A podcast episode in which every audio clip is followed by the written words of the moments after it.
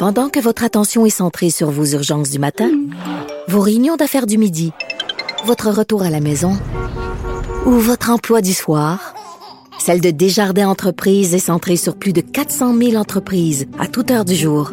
Grâce à notre connaissance des secteurs d'activité et à notre accompagnement spécialisé, nous aidons les entrepreneurs à relever chaque défi pour qu'ils puissent rester centrés sur ce qui compte, le développement de leur entreprise.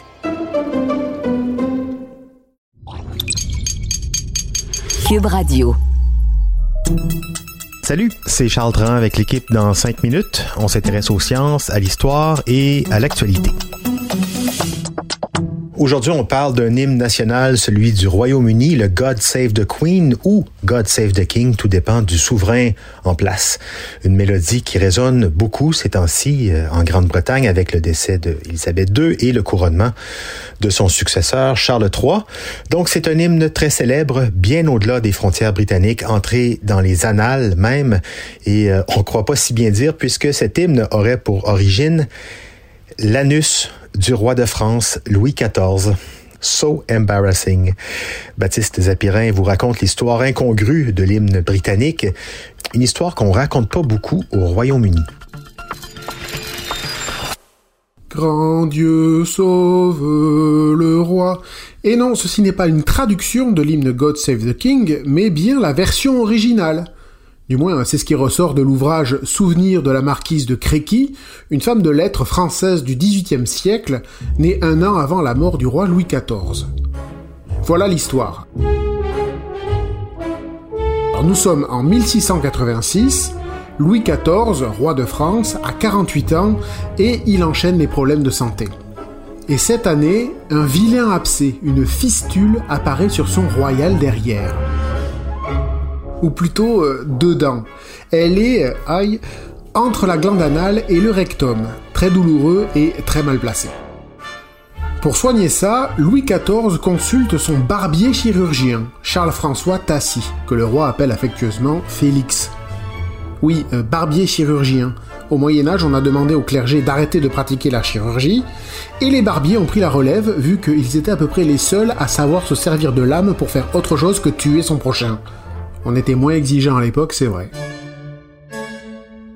L'opération s'annonce délicate. Il faut retirer les chairs infectées, sans anesthésie, et personne n'a jamais fait ça. Ça peut être fatal pour le roi.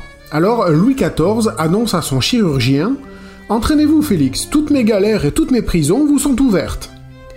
Alors euh, plusieurs prisonniers vont donc servir de cobayes à Félix le chirurgien barbier, muni d'un instrument inédit, un scalpel incurvé, un des premiers outils de chirurgie spécialement confectionnés pour une opération.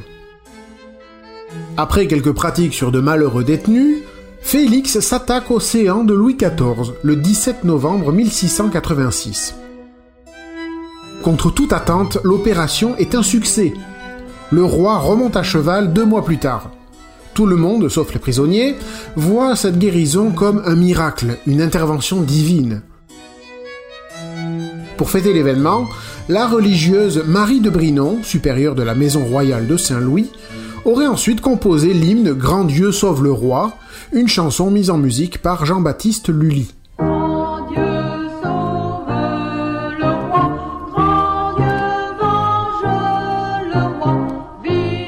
Donc voilà, Louis XIV est plus que jamais le roi soleil, même qu'une chanson le dit, Dieu sauve le roi. Louis XIV gagne énormément en notoriété en Europe après cet épisode. Et l'hymne aussi, on l'entend un peu partout. Jusqu'à finir par être adopté en Angleterre donc. Mais alors comment ça? Les historiens ne sont pas certains. On a deux théories. La première, c'est celle d'une visite à Versailles.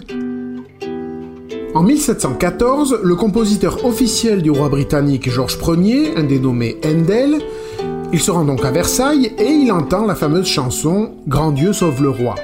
Il l'aurait ensuite recopié, adapté le texte en anglais évidemment, avant de le soumettre à son roi, qui aurait beaucoup apprécié, au point que l'hymne sera dorénavant joué dans toutes les cérémonies où le monarque est présent.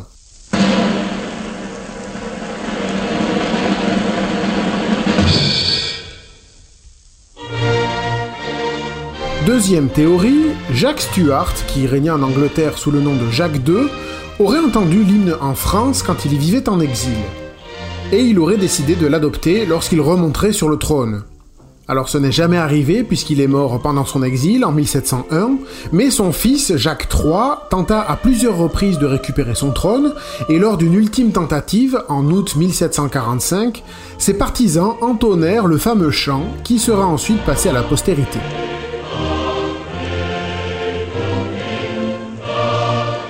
Et donc voilà comment une chanson qui rendait hommage aux fesses de Louis XIV est devenue l'hymne national britannique.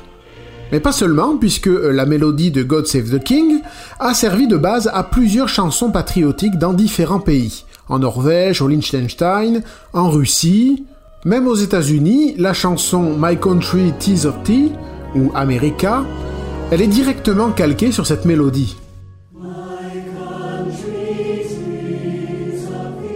On peut donc le dire, à travers hymnes et chants galvanisants, les fesses royales de Louis XIV ont résonné aux quatre coins du monde. Vive le roi! Bon, cette version de l'histoire racontée par la marquise de Criqui est communément admise en France. Sans surprise, elle n'est pas en odeur de sainteté en Grande-Bretagne. Là-bas, on évoque des origines floues, de nombreuses spéculations et on tâche de mettre en avant d'autres possibilités. Dans le Oxford Companion to Music, un livre de référence musicale, le journaliste Percy Scholes évoque des ressemblances avec une mélodie composée par John Bull en 1619 et peut-être avec une création d'Henry Purcell pour les mots God Save the King. Ouais, bon. Et comme aucune version ne peut être authentifiée à 100%, on vous laisse choisir celle que vous préférez. Merci Baptiste Zapirin, c'était en cinq minutes.